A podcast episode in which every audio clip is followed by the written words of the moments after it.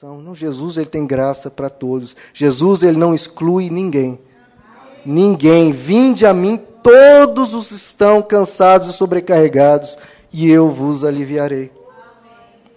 E por que, que essa crença se propagou? Porque provavelmente um ou outro foi curado, espalhou-se, falou-se o testemunho, e aquilo virou uma, uma, uma superstição, todo mundo tinha essa esperança. Uma esperança que não era baseada nas Escrituras, nem baseado no caráter de Deus. Cuidado, queridos, cuidado, porque curas, milagres, o tempo cura, a pessoa fica ali sentado meses, o tempo cura.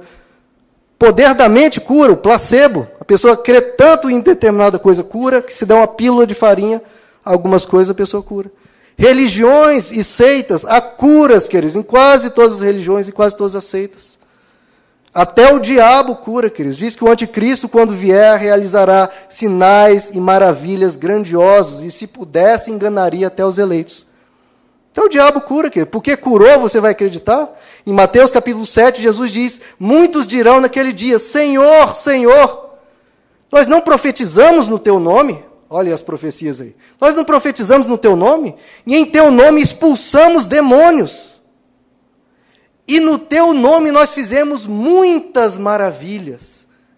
E o que Jesus vai dizer para essas pessoas? Nunca vos conheci. Apartem-se de mim, vós que praticais a iniquidade. Queridos, você tem que olhar é caráter. O que você tem que olhar é fruto do Espírito Santo. É o ensino conforme o Evangelho. Como o apóstolo Paulo disse: se alguém ensinar um Evangelho diferente do Evangelho de Cristo, seja considerado maldito. Queridos, conheça o caráter de Deus, porque se você conhecer o caráter de Deus, você não vai ser enganado. O nosso Deus não é um Deus que escraviza, não é um Deus que explora, não é um Deus que maltrata, não é um Deus que oprime. Jesus diz que se vocês que são maus sabem dar boas coisas aos seus filhos, vocês não oprimem seus filhos, não exploram seus filhos, não maltratam seus filhos, quanto mais o vosso Pai que está nos céus lhes dará boas coisas. Lhe tratará com amor, lhe tratará com graça, sem te humilhar, sem te tratar dessa forma. Outro princípio, sola fide, somente pela fé. Lembrando, Deus, toda ação de Deus é pela graça somente a fé, sola fide. O que, que Deus requer de você, queridos? Para você receber uma bênção, para você ser salvo, para você ser salvo, que é a maior de todas as coisas, Deus só requer uma única coisa. Deus requer sola fide, única e exclusivamente a fé. É só isso que ele requer de você. Veja que essa cura aqui não era o resultado de uma oração, não era o resultado de uma fé, não, era resultado de uma mecânica. Faça um esforço, entre na água rápido e você vai ser curado. Ofereça tal coisa para a divindade e você vai ser abençoado. Essa mecânica de oferenda, de barganha, de negócio, você oferece algo para a divindade e ela te dá algo em troca. Esse negócio que existe, isso é paganismo, isso é misticismo, isso é oferendas. Jesus não está em nenhum tipo de esquema do tipo: se eu fizer X, eu vou ser abençoado. Se eu fizer X, vai dar certo. Não, é somente pela fé. Não conta o que você fez, conta o que Jesus fez. Em Romanos 8, verso 32, um verso que eu tenho repetido aqui, queridos, e eu vou repetir até o fim da vida. Que eu acho que é um dos versos mais necessários para os tempos de hoje. A Bíblia diz: aquele que não poupou seu próprio filho, mas entregou por todos nós, como não nos dará, juntamente com ele, e de graça, todas as coisas? Se ele nos deu Jesus, queridos, se ele deu-se a si próprio por nós, se ele morreu numa cruz por você, sem te cobrar nada. Ele não te cobrou nada para ir numa cruz. Então, como é que ele não vai tá, te dar de graça, de graça, de graça todas as coisas. É de graça, meu irmão. Qualquer um que te cobre, que te explore, não está te pedindo fé, está te pedindo mecânica, está te cobrando coisas. A crença pagã, esse misticismo, queridos, não apenas é falso, mas é opressor. Porque é muita cobrança, é muita exigência. O paralítico ele tinha que ficar atento, tinha que ficar olhando a água, vidrado, não podia piscar, não podia olhar para o lado, se esforçar ao máximo. É isso que, que se ensina por aí. Olha, se você der uma oferta especial, se você fizer isso e aquilo por Deus, aí Deus vai te abençoar. Cobrança, exigência. Sua vida já é difícil, ainda tem mais cobrança. Se esforce, se jogue na água, vai rápido. E pior, queridos, de quem é a culpa? Se o paralítico ali, naquele tanque, não é curado, de quem é a culpa? Dele. Você não se esforçou, você deveria ter mais rápido, deveria ter ficado mais atento, a culpa é sua. E é isso que é ensinado muitas vezes por aí. Olha, você não teve, você não demonstrou a sua fé, a sua oferta não foi suficiente, você deveria ter ofertado mais, deveria ter feito mais para Deus. Ou seja, a pessoa já está doente e ainda coloca um peso maior ainda nela. Você tem que fazer mais. Você tem que fazer mais para Deus, ofertar mais para Deus.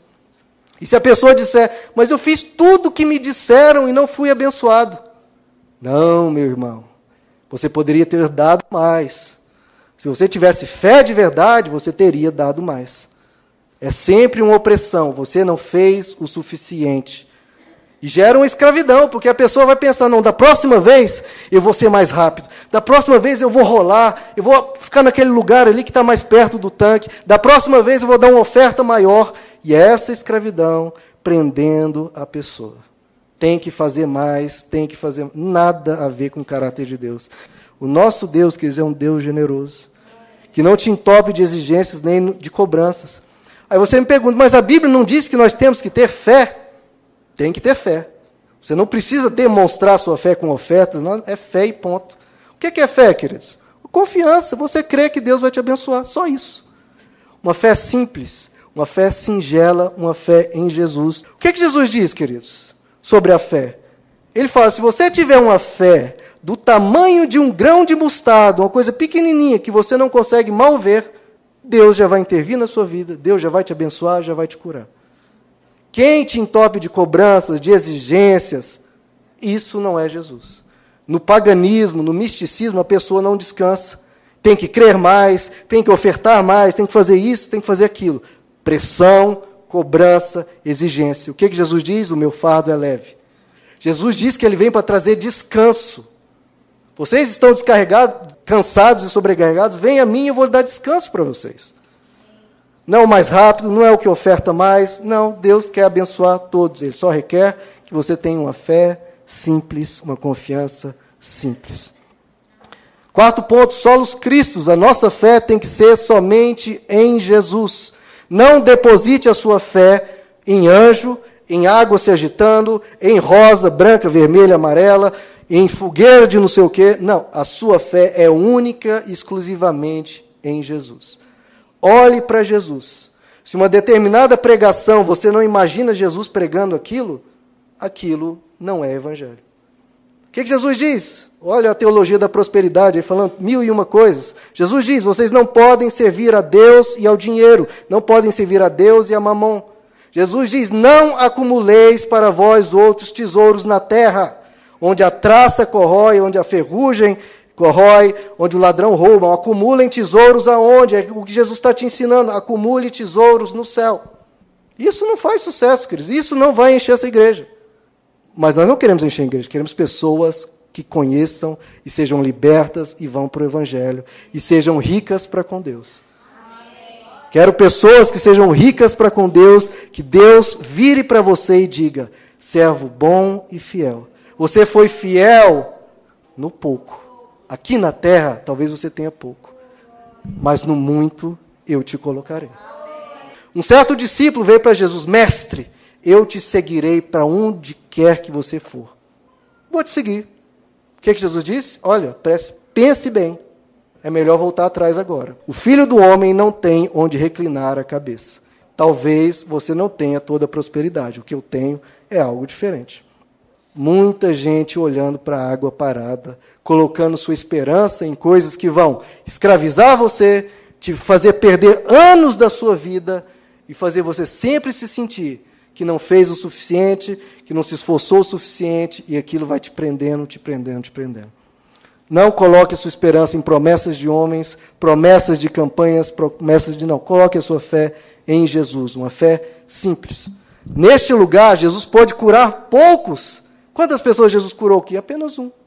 Porque todo mundo estava vidrado no engano, preso naquela mentira. Em outros lugares, como em Genezaré, Mateus 14, Jesus curou uma multidão.